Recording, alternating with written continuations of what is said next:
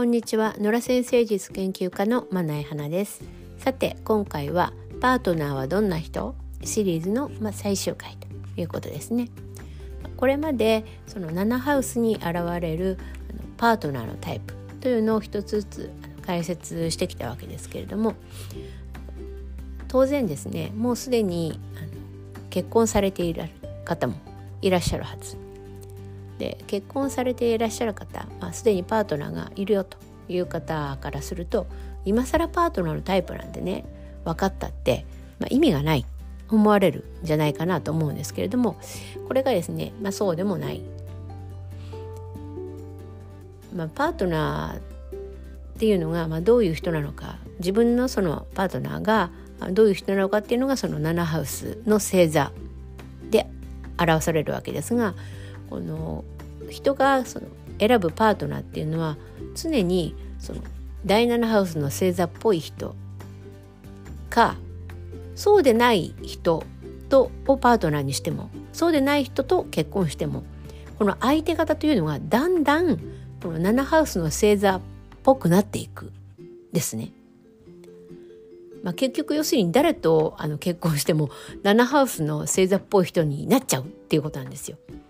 まあ、例えばですけど私も結婚していますが夫の第7ハウスというのは、まあ、蟹座ということですね。なので夫と結婚する相手の女性は蟹座っぽい人そうでない場合要するに蟹座っぽくない人と夫が結婚した場合その相手方相手方の女性っていうのはだんだん蟹座っぽくなっていくっていうことですね。まあ私あんまり蟹座と関係がないホロスコープなんですけどもそれにもかかるつまり、えーとまあ、蟹座っぽい人じゃないっていうことですね。それにもかかわらず夫と結婚して私だんだん蟹座っぽくなってきたなっていう自覚がありますね本当に。こういうことが起こるのが、まあ、先生術ですね。皆さんのあの、まあ、ご結婚されている方パートナーのあのタイプっていうのをあのよく観察してみられることをお勧めしますね。それはおそらく7ハウスが示すサインこれと一致してるのではないかなと思いますね。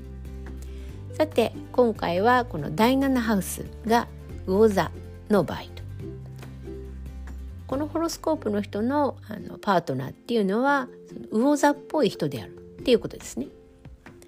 じゃあこの魚座っぽい人っていうのがどういう人なのかっていうことですが、まあ、魚座、うんまあ、つかみどころがないところがありますね。まあ、魚座っぽい人って言うと、まあ一言で言うと、まあ、不思議ちゃん系の人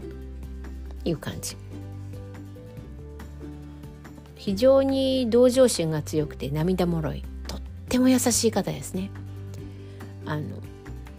そうですねまあ優しい他の星座だって優しい星座たくさんあるんですけれども多くの場合はその自分にとって大切な特定のあの少数の人に対して優しいんですよ優しいっていう時に。だけど魚座の優しいっていうのはもっとね薄く広く不特定多数誰に対してもあの優しいんですね。悲しんでいる人とか苦しんでいる人に対してはあの分けてもそのその高い共感力が発揮されてしまう。そういうのが、まあ、魚座さん、まあ、直感でものを決めてもあんまり外れませんしちょっとスピリチュアル系のあの才能があったりする。それが、まあ、魚座さん。ただですねその魚座さんについてあのちょっとあの難しいかなと思うところを言っておくとすると基本的にですね生活力があんまりある方じゃないですね。規則とかルールとかうんルーティンみたいなものあんまり好きじゃないんですよ。だから昨日やったことを今日また繰り返すとかっていうのってあのあんまりできない。結構自分の気分が乗った時にはガーッとやるけど気分が乗らないと全然できないと。ね、昼過ぎても部屋着のままだらーみたいな感じのところがある。それがやっぱりうんまあ、社会に対してその家庭を構えるとかあの結婚して夫婦として認められるとかっていう時には少し難しい側面があるかなと思いますね。今回はここまでです。いかがでしたでしょうか？また次回お聴きくださいね。